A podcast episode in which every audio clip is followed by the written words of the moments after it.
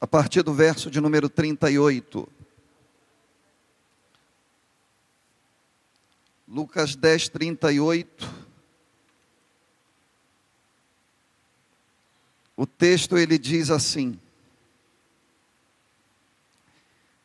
E aconteceu que indo eles a caminho, entrou numa aldeia e certa mulher por nome Marta o recebeu em sua casa.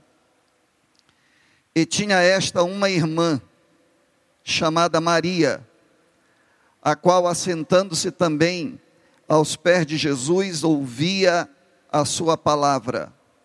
Marta, porém, andava distraída em muitos serviços, e aproximando-se disse: Senhor, não te importas que minha irmã me deixe servir só?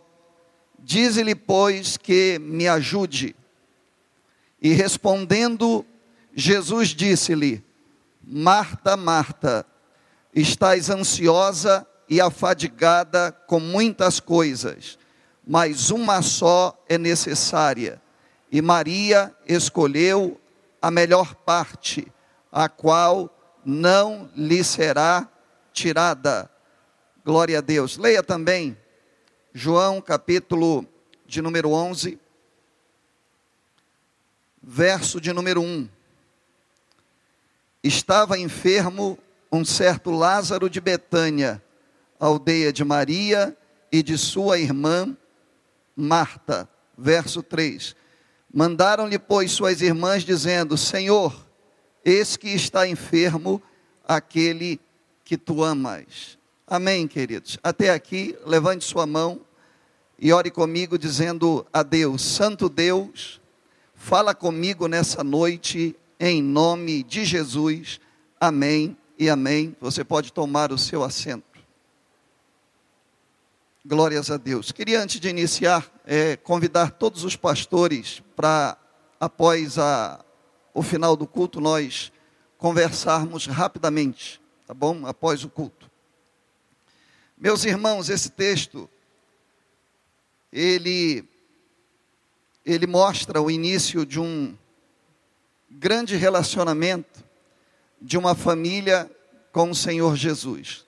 A Bíblia ela vai nos contar por exemplo, no versículo, no capítulo de número 11 de João, que Jesus ele amava essa família.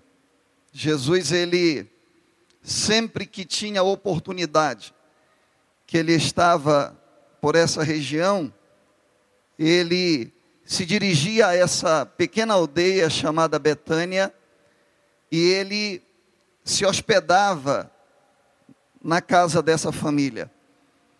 É, quando ele se dirigia, por exemplo, na questão da festa da última Páscoa, ele se hospedava na casa dessa família, pernoitava lá, pela manhã ele voltava novamente para o templo, e a Bíblia fala muito é, desse relacionamento.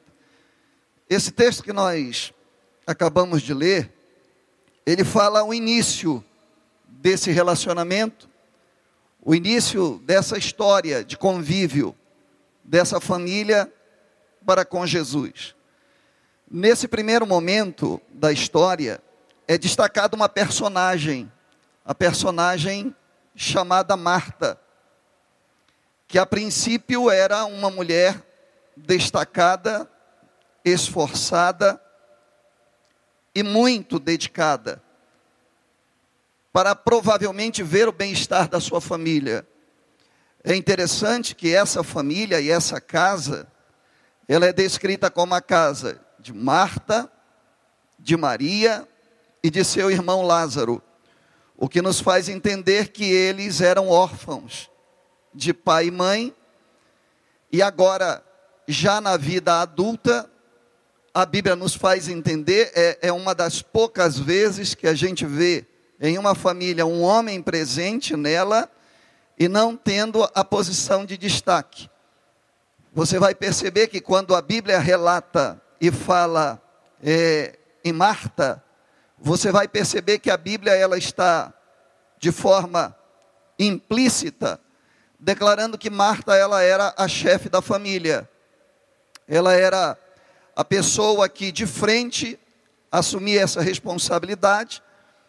E quando nós começamos a analisar essa essa pessoa chamada Marta, porque nós temos muito a aprender com ela, e, e com aquilo que Jesus deixou nós sabermos a respeito dela, você vai perceber que ela tem algumas atitudes que são exemplares. Primeiro, no verso de número 38, a gente vai perceber que ela recebeu Jesus em casa. Ela não foi impeditivo e ela não causou nem provocou dificuldade para que Jesus estivesse presente nessa casa. Ela abriu as portas da casa para Jesus entrar. O verso 38 diz que, indo eles pelo caminho, entrou numa aldeia e certa mulher, por nome Marta, é a primeira vez que a gente vai ouvir a história do nome dela nesse livro, vai dizer que o recebeu em casa. Aqui nós temos uma primeira grande lição. Ela era alguém receptiva a Jesus. Ela era alguém, eu não sei como, mas ela tinha confiança em Jesus, a ponto de aceitar Jesus dentro da sua residência, dentro da sua casa, no meio da sua família. A segunda coisa que nós percebemos como uma boa qualidade dela é que ela não abriu mão de, ao receber Jesus, perceber que Jesus não era uma pessoa qualquer, que Jesus não era qualquer um, que não era um, uma simples pessoa que tinha algum destaque, por isso estava sendo recebido em casa. Não. Ela percebia que Jesus era algo mais do que a média, que provavelmente ela estava acostumada a conviver. É tanto que a Bíblia Sagrada vai deixar escrito, subtendido no verso de número 39, que ela estava aos pés de Jesus. Ela não abriu mão de estar ao lado de Maria, aos pés do Senhor, ouvindo o seu ensinamento e ouvindo a sua palavra. Por quê? Porque no verso 39 tem uma palavrazinha que nos leva a esse conhecimento quando diz assim: tinha esta, Marta, uma irmã chamada Maria, a qual, assentando-se também, olha só, então a Bíblia está dizendo que dentro da casa tinha uma irmã chamada Maria, entra a segunda personagem da família. É interessante que aqui o terceiro personagem não entra ainda. Vai dizer que Maria estava assentada também aos pés de Jesus. O que nos traz a ideia, se a Bíblia diz que Maria estava também, que Maria estava acompanhada de alguém assentada aos pés de Jesus. E quem era? Marta. Então, Marta, que convidou Jesus para entrar na casa, ela estava assentada aos pés do Senhor. Ou seja, para nós, ela era uma crente normal. Aliás, trazendo a nós certo exemplo alguém que abre as portas da casa para Jesus entrar, alguém que, Jesus estando dentro da casa, aproveita a oportunidade e se assenta aos pés, se assenta aos pés daquele que é considerado superior, para aprender a palavra do Senhor, para ouvir o ensinamento do Senhor. Quantos podem adorá-lo nessa noite? Aqui ela está fazendo a semelhança de todos nós que estamos aqui. É, é bem verdade que, em vez de Jesus ter ido em casa, nós viemos para a casa do Senhor, mas vir para a casa do Senhor não é nenhuma falta de garantia de que Jesus habita na minha casa e na sua casa. Quantos de vocês acreditam nisso? Mas nós viemos à casa do Senhor. E viemos aqui para quê? Para participarmos de um culto de adoração ao nome dEle, para aqui nós ouvirmos a pregação da palavra, para aqui nós lermos a palavra de Deus, e aqui nós nos assentarmos para quê? para ouvirmos a voz do Santo Deus falar conosco através dos louvores, através da pregação. E isso é digno de nota. Isso é um fato louvável.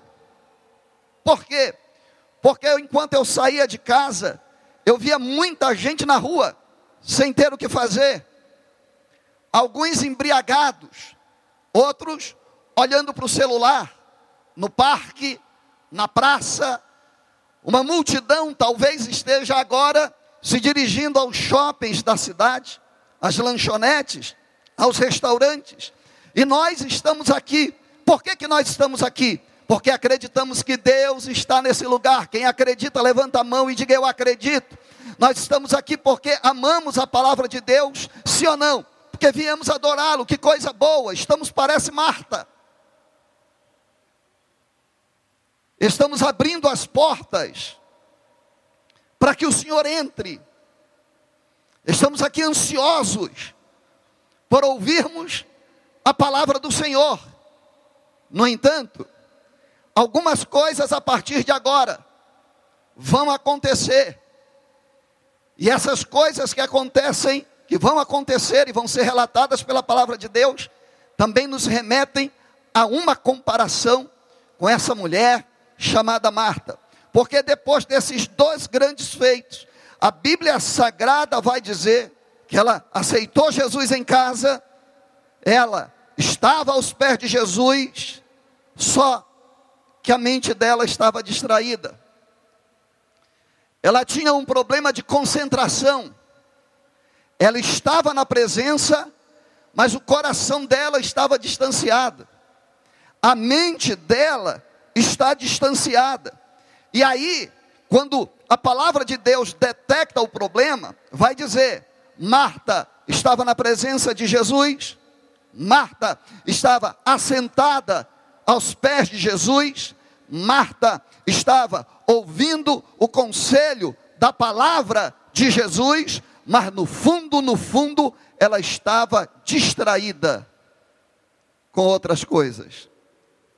Eu não sei se já aconteceu com você alguma vez, de alguém estar falando com você, ou de você estar ouvindo alguma coisa, mas está com a mente longe, distante, sem entender absolutamente nada. Isso é um perigo, porque quando Jesus detecta isso, Jesus vai chamar a atenção a esse fato. Eu estou na igreja, mas a minha mente está longe da igreja. Eu sou crente, estou na pessoa, estou na presença da pessoa de Jesus, mas a minha mente está distanciada, está distraída daquilo que é importante. E por que que isso aconteceu? Jesus vai dizer a causa. Leia comigo.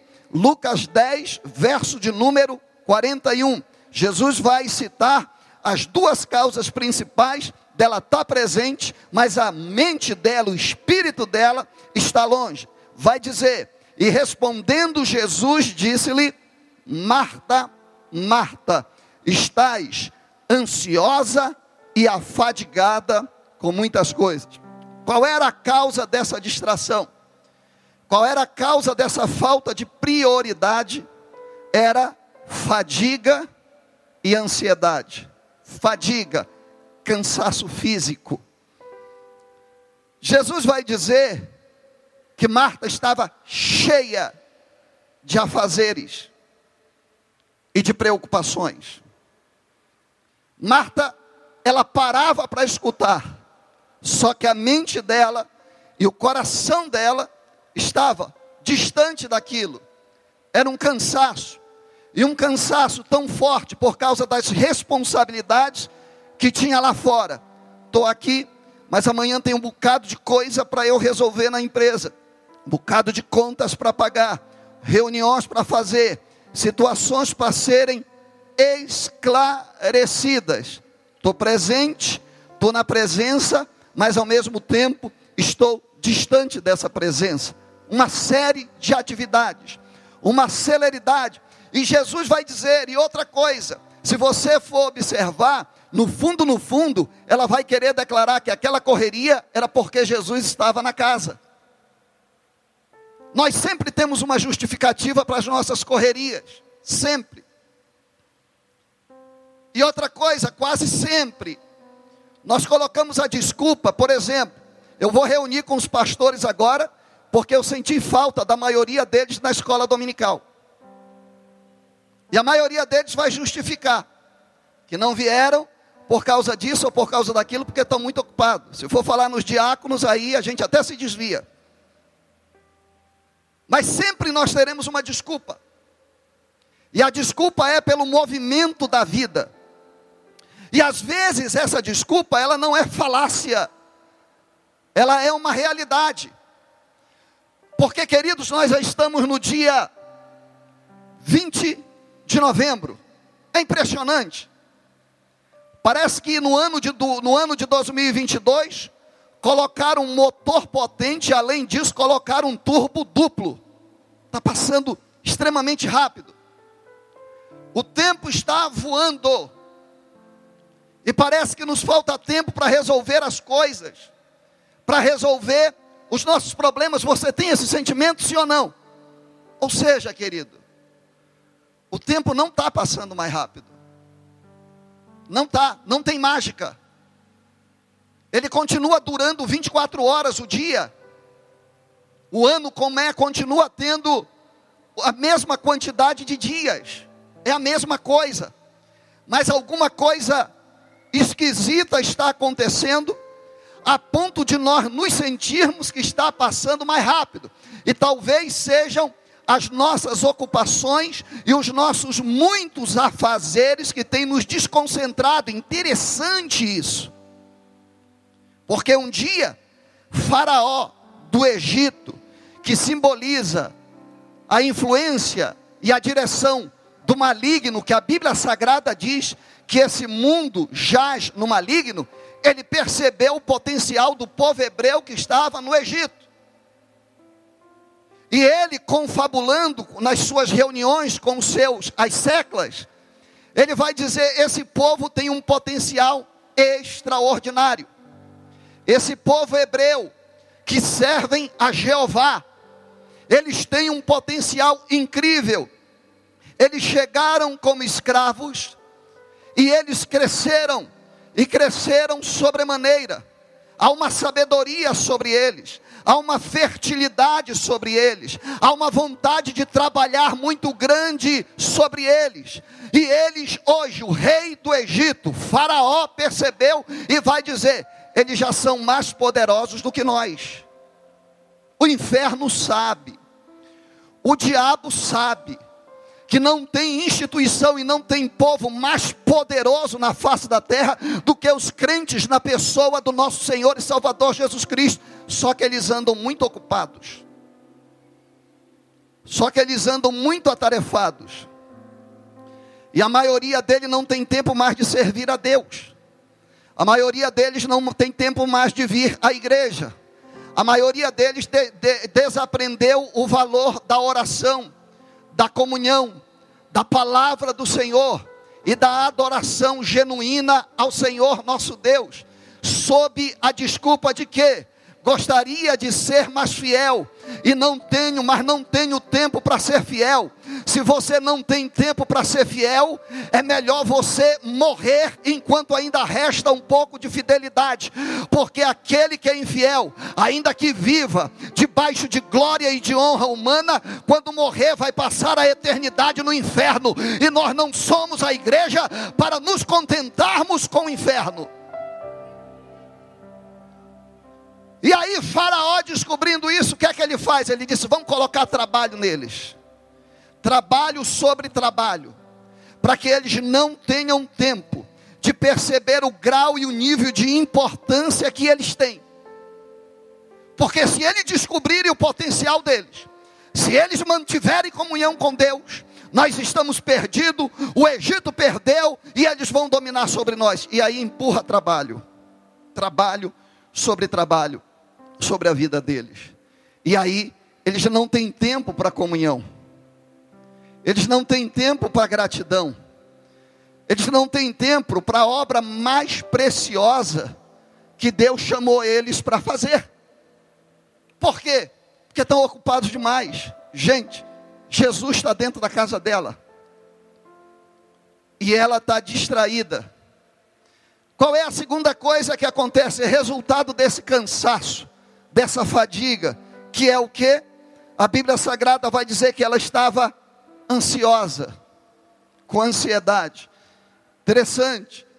Essa foi uma preocupação de Jesus quando ele ensina no Sermão da Montanha, capítulo 6 de Mateus: Não andeis ansiosos com coisa alguma.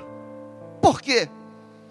Porque esse cansaço físico, quando nós estamos muito cansados, nos falta entendimento e capacidade de nos organizar para organizarmos a nossa mente e avaliarmos corretamente tudo que está ao nosso derredor.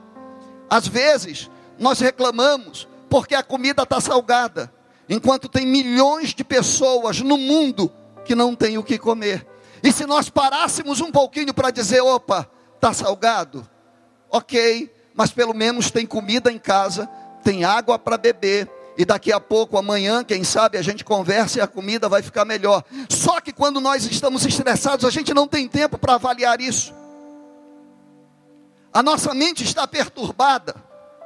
O cansaço físico faz a gente parar e adormecer. Ei, rapaz, tu está dormindo no culto. É que eu estou muito cansado. Mas o cansaço emocional, a ansiedade é pior. Porque ansiedade você está quebrado e destruído você deita para dormir e passa a noite em claro sem conseguir dormir. Por quê? Porque o cansaço físico afetou a tua mente. E agora você não tem mais domínio sobre isso.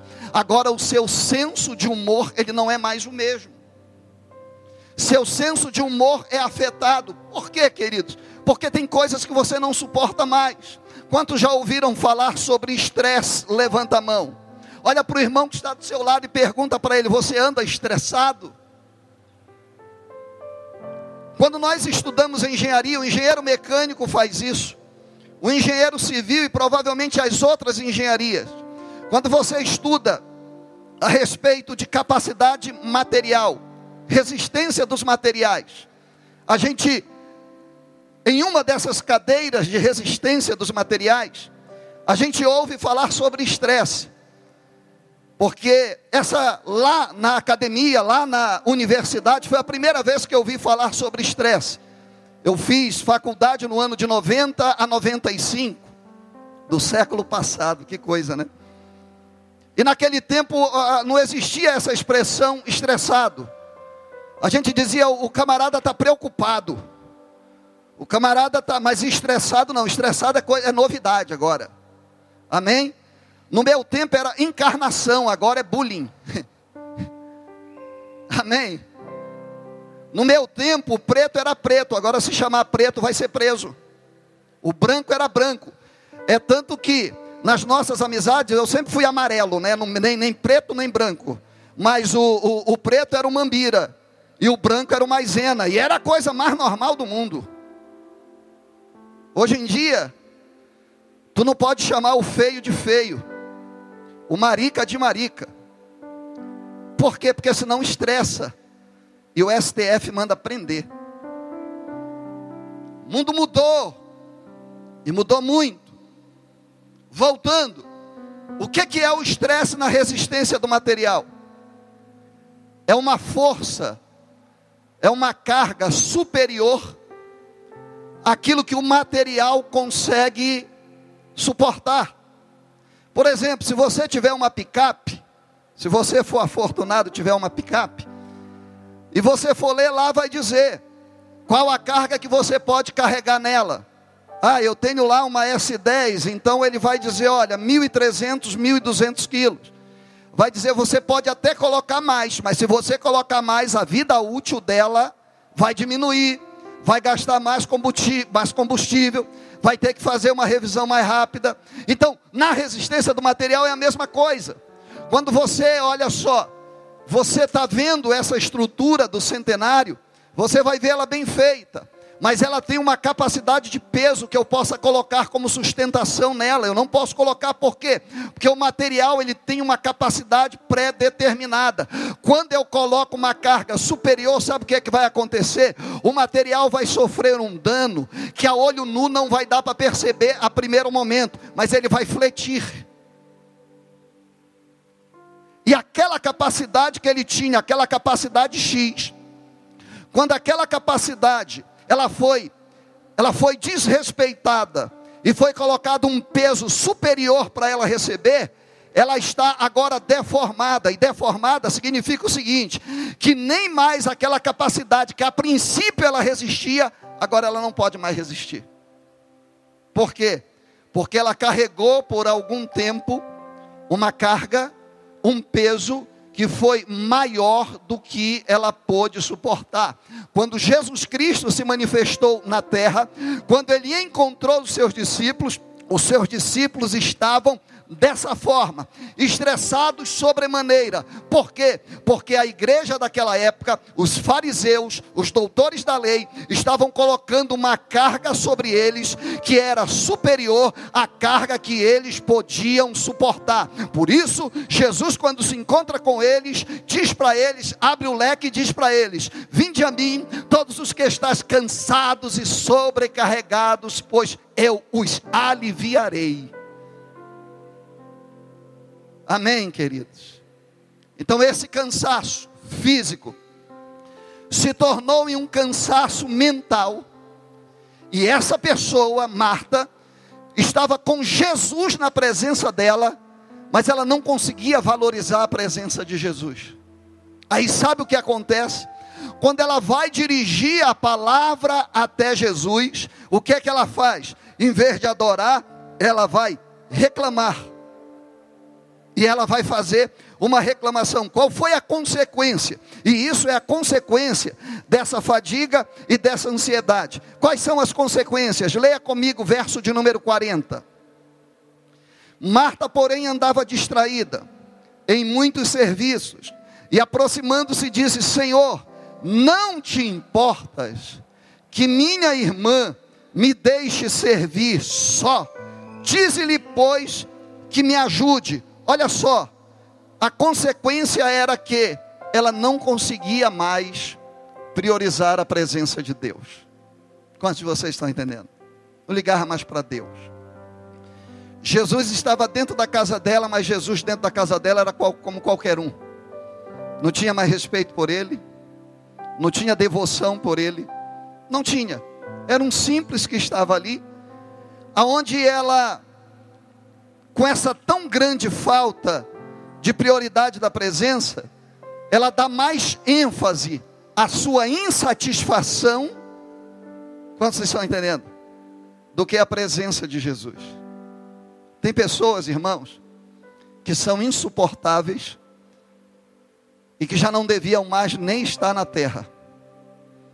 Porque quando você vai conversar com essas pessoas, ou quando essas pessoas puxam conversa com você, elas só puxam conversa para falar do negativo.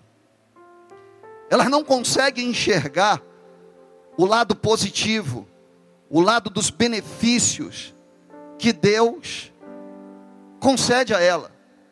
Ela está na presença de Deus, ela está na igreja, ela está na palavra, ela está aos pés do Senhor, mas ela não consegue valorizar isso. Em vez de valorizar a presença, ela prefere dar ênfase à sua insatisfação pessoal. O que, é que ela vai dizer? Ela vai dizer: Senhor, peraí, o senhor não se incomoda?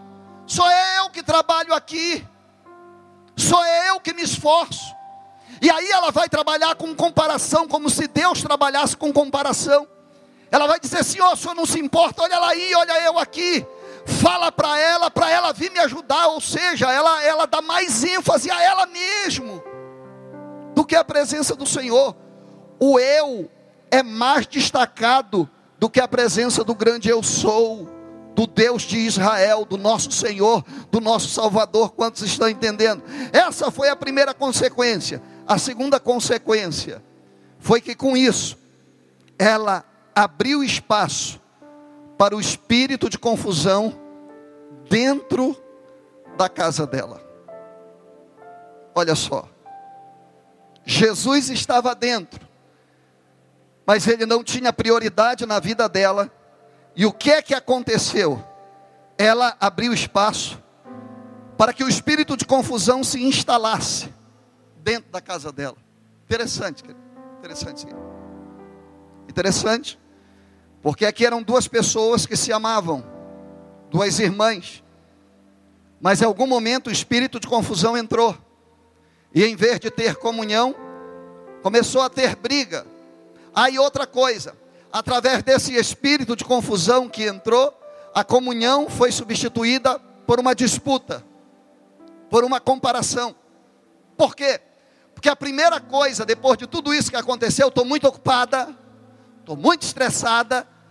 Essa pessoa não consegue se analisar e não consegue se aperceber que o problema não está no outro que o problema está nela. E aí o que é que ela vai dizer?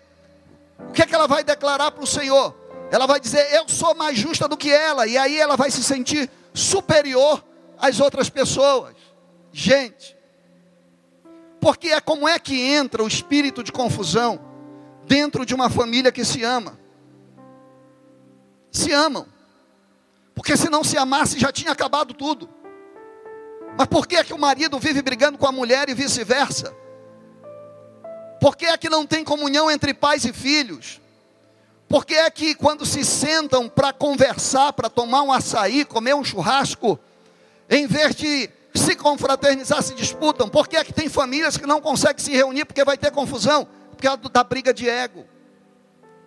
É porque não há prioridade do Senhor, ao Senhor Deus. Porque a prioridade é meu próprio desejo, a minha própria necessidade. O meu eu interior está tão latente que aqui quem manda não é Deus, sou eu que mando, eu sou superior. Eu olho as pessoas como inferiores a mim. As pessoas podem ser crentes, mas eu vou olhar para dizer, mas eu sou mais crente. As pessoas receberam um prêmio, uma, uma função, mas eu é que merecia porque eu faço mais, porque eu sou melhor. Esse tipo de gente é um tipo de gente que está dentro da igreja até faz tempo mas não tem a presença de Jesus como prioridade na vida dela. Só quem está entendendo, levanta a mão. Sua família está brigando.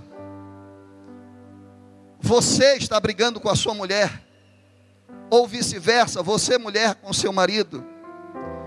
E está indo para a presença do Senhor, dizendo para Deus: Senhor, não aguento mais ela.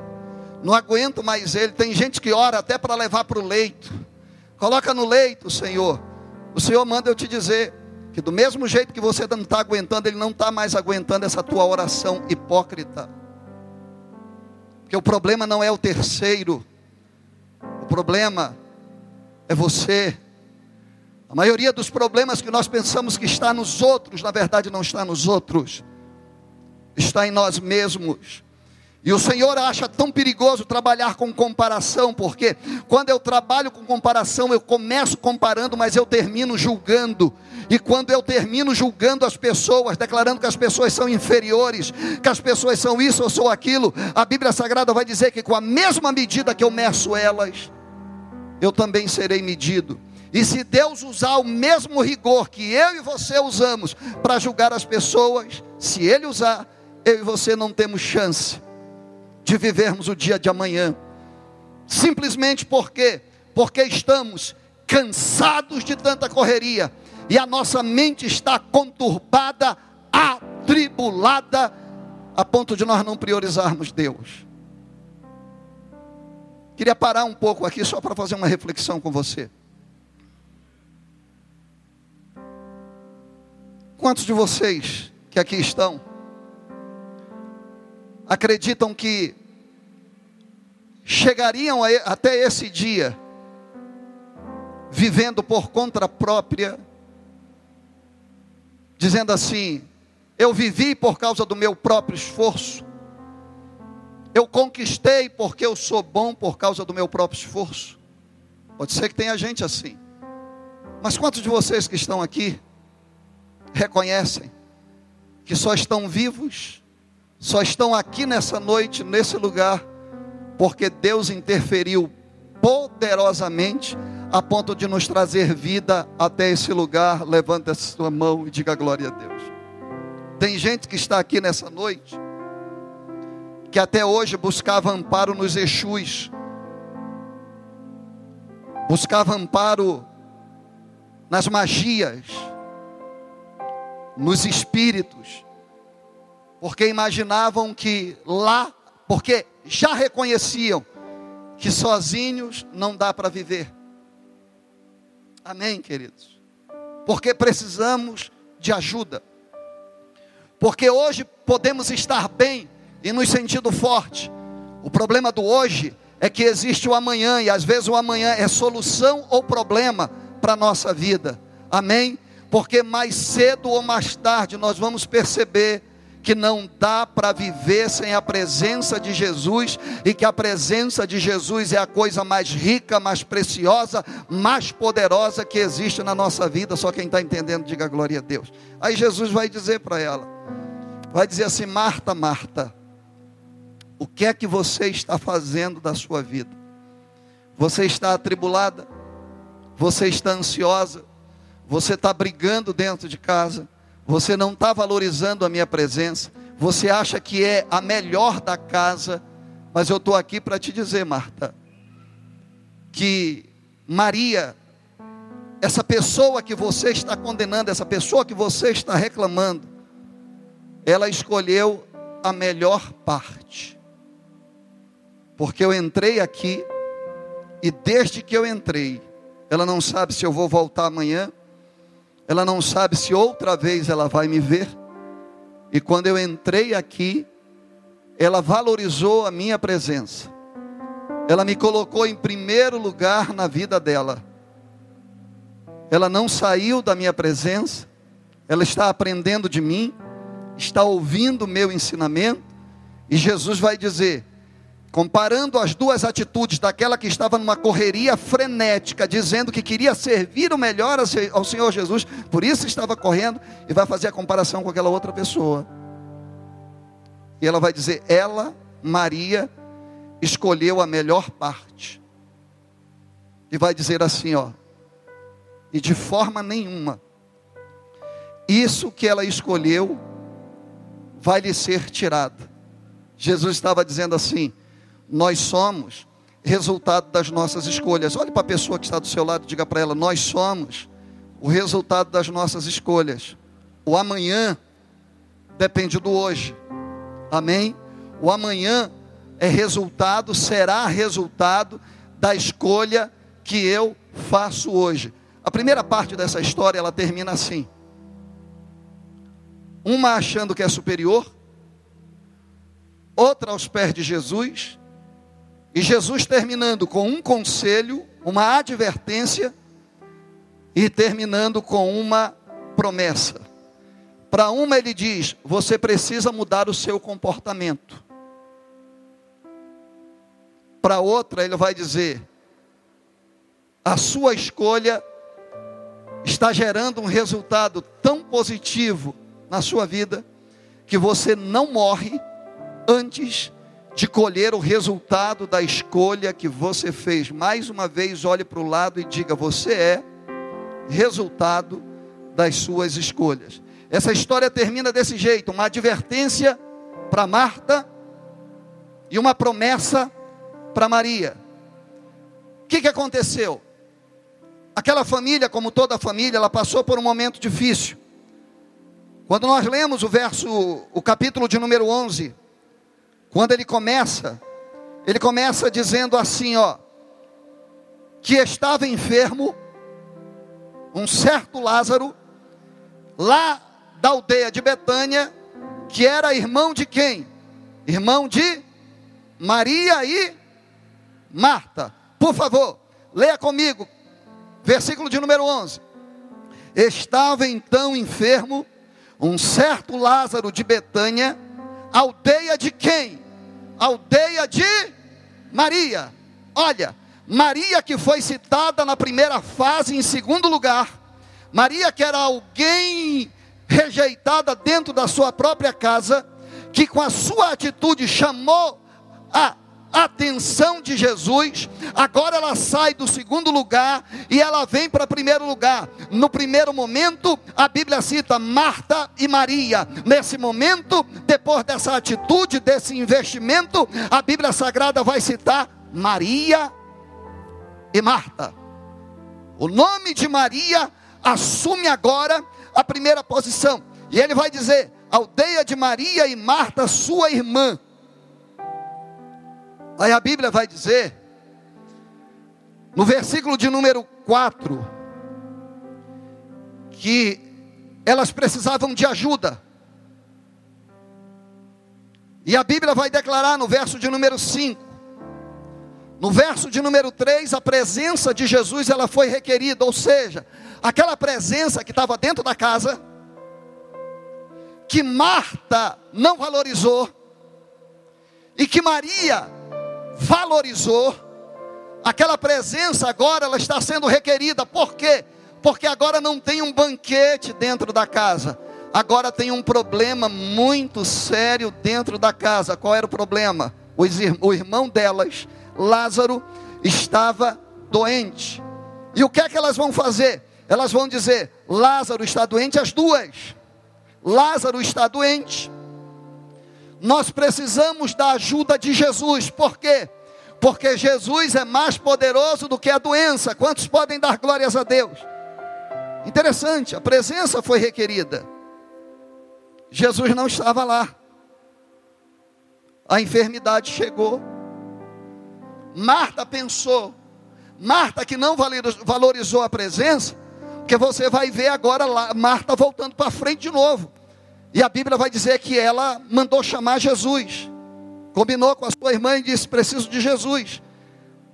Marta demonstrava aqui mais uma característica. Só valoriza a presença de Jesus quando está precisando de alguma coisa da parte dele. Você conhece alguém assim?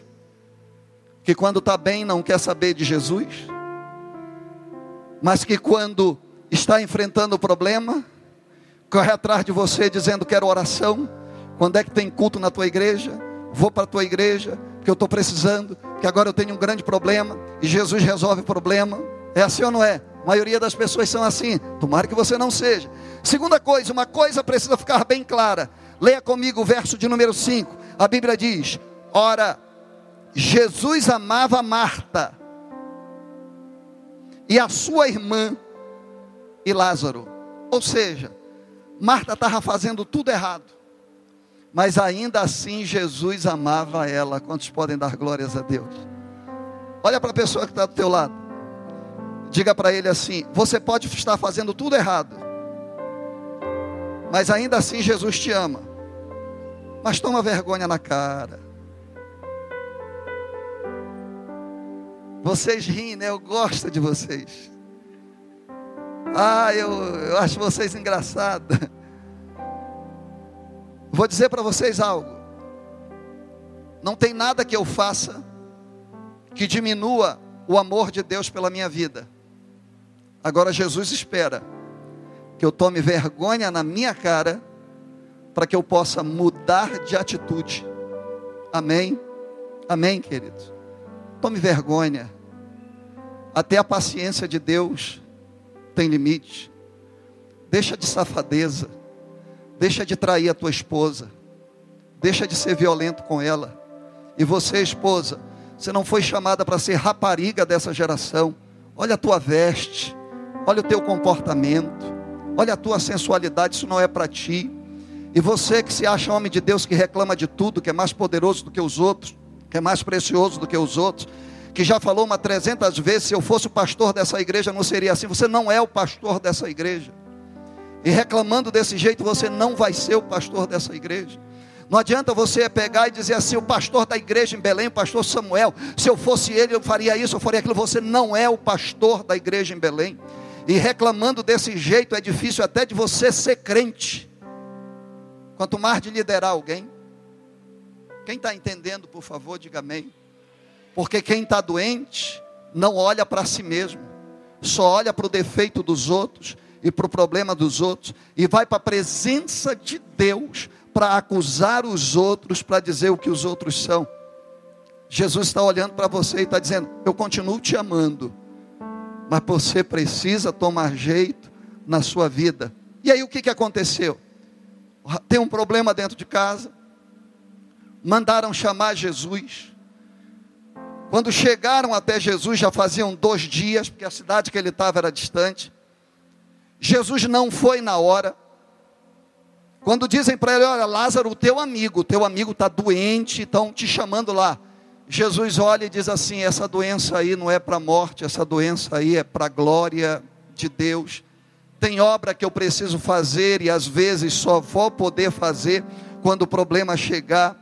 E a Bíblia diz que o aviso chega dois dias depois que elas pedem. E Jesus passou ainda mais dois dias para chegar lá. Quatro dias depois, Jesus chega.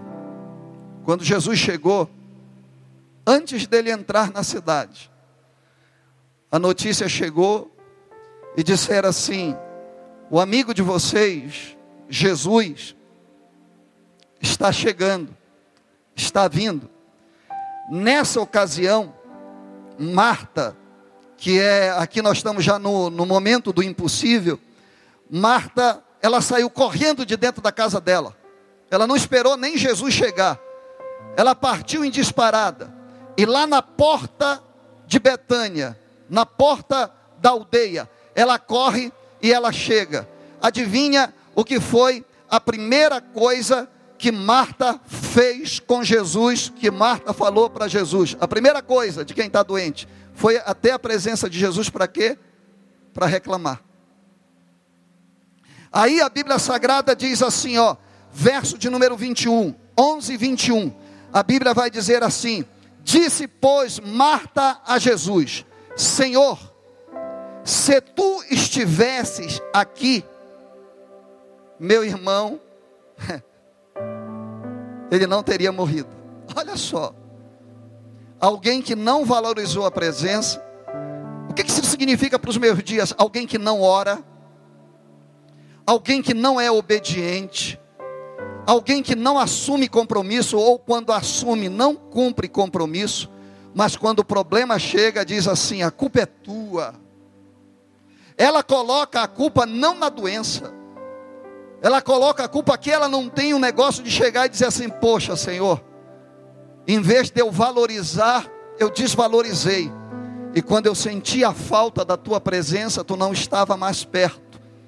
E aí não deu mais tempo, mas não, ela vai para a presença de Jesus e ela vai para reclamar. Ela vai simplesmente jogar na cara de Jesus, dizendo assim: Meu irmão morreu porque tu não estavas aqui. Levante sua mão e diga: o sangue de Jesus me livra desse tipo de gente.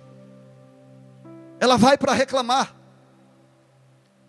Aí Jesus olha para ela e diz assim: Marta, Marta, tem coisas que é para a glória de Deus, mas não dá para eu conversar contigo porque você não entende as coisas. Você já chegou reclamando. Aí ele pergunta e diz assim: E Maria? Cadê Maria? Marta diz: Maria ficou lá em casa chorando. Está lá sentada. Aí ele diz assim: chama ela, por favor.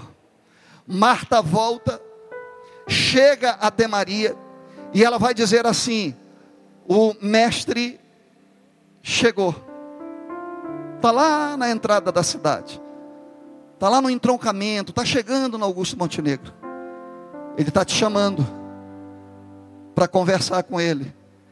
A Bíblia Sagrada vai dizer que Maria, ela sai, e sai rápido para a presença do Senhor. E quando ela chega até a presença do Senhor, ela chega no versículo de número 32, leia comigo. No verso de número 32, a Bíblia Sagrada vai dizer: Tendo, pois, Maria chegado aonde Jesus estava, vendo, o que é que a Bíblia diz? Não, lê alto, lê forte, por favor. O que é que a Bíblia Sagrada diz? Vamos ler? Vamos todos juntos ler? Vamos lá? E tendo, pois, Maria chegado aonde Jesus estava, e vendo, lançou-se aos seus pés, lançou-se o quê? Aqui é que está a diferença. É que Marta chegou para reclamar. Maria estava muito triste. Mas quando ela chegou na presença do Senhor, ela chegou para adorar. Uma reclamou e outra adorou. Quem está entendendo, diga glória a Deus. Quem veio a esse lugar para reclamar, fica calado. Mas quem veio adorar, abre a boca e glorifica o nome do Senhor nosso Deus. Ela chegou e adorou. Jesus viu aquilo e foi impactado. Jesus é impactado porque ele vai dizer: enquanto uma chegou e reclamou, a outra chegou com a mesma dor, com a mesma perda, e me adorou. Aí a Bíblia Sagrada vai dizer que Jesus foi impactado pela atitude de Maria. E a Bíblia diz no verso de número 33, leia comigo, por favor, porque a Bíblia diz: Jesus, pois, quando a viu chorar, também chorou. E vai continuar dizendo: moveu-se muito em espírito e perturbou-se. A atitude da mulher, a atitude de Maria, impactou o coração de Deus, o coração do nosso Senhor e Salvador Jesus Cristo. Sabe o que aconteceu com esse pacto? Esse impacto fez o Jesus lembrar do primeiro encontro. E no primeiro encontro ele vai pensar e vai dizer assim: No meu primeiro encontro, Marta reclamou, enquanto Maria me adorou. No segundo encontro, Marta continuou, reclamou, mas Maria, da mesma forma, me adorou. Maria me adora no banquete, mas também Maria me adora no luto. Maria me adora na bonança, mas também Maria me adora na escassez. Maria me adora no na quando tudo está bem, mas no meio da tribulação ela me adora. E nesse momento ele se lembra da promessa. E a promessa era: Maria escolheu a melhor parte, adorar. E quem escolhe a melhor parte ele mesmo disse: de forma alguma lhe será tirada. A escolha gera recompensa. Se coloca de pé, adorando ao nome do Senhor. A escolha gera recompensa. E aí o que, que vai acontecer agora? A partir de agora, Jesus se lembra da promessa e Jesus vai cumprir a promessa que lhe disse: e não lhe será tirado Leia comigo a partir do verso de número 39. Quando Maria se prostra, depois de ter adorado, ela vai repetir a mesma coisa que Marta recebeu, mas dizendo de forma diferente. Amém? Amém? Eu posso dizer a mesma coisa de forma diferente. Eu posso chegar e dizer: Olha, isso está muito feio. Ou eu posso chegar dizendo para alguém, dizendo assim: Poxa, não ficou bem em você. Se fosse de outra forma, ficaria melhor. Marta chegou e reclamou. Maria chegou e adorou. Aí depois de adorar, ela diz assim: Poxa, Senhor, se o Senhor tivesse na nossa casa, no momento que o problema chegou, tenho certeza que a gente não teria perdido essa batalha, a gente não teria perdido essa luta.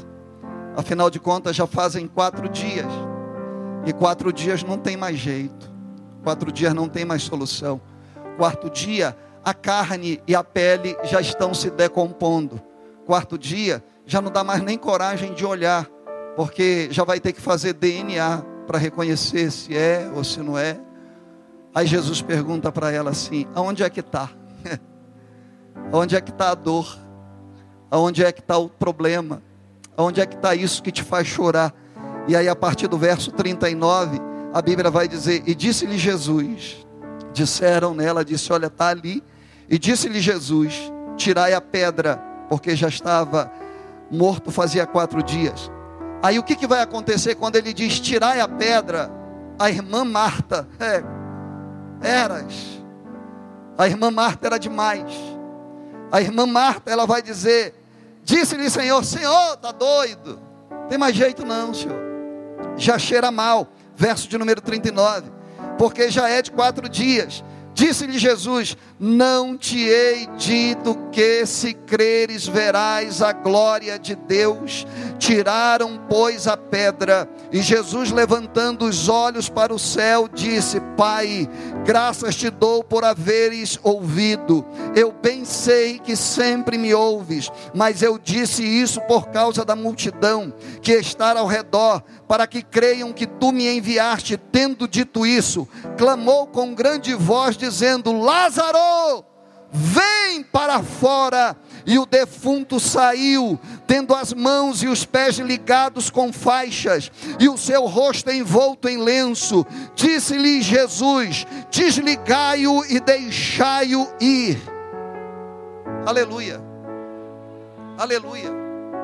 Quem tem promessa, quem adora o Senhor, não volta do centenário da mesma forma. Quem veio para reclamar já devia ter ido embora.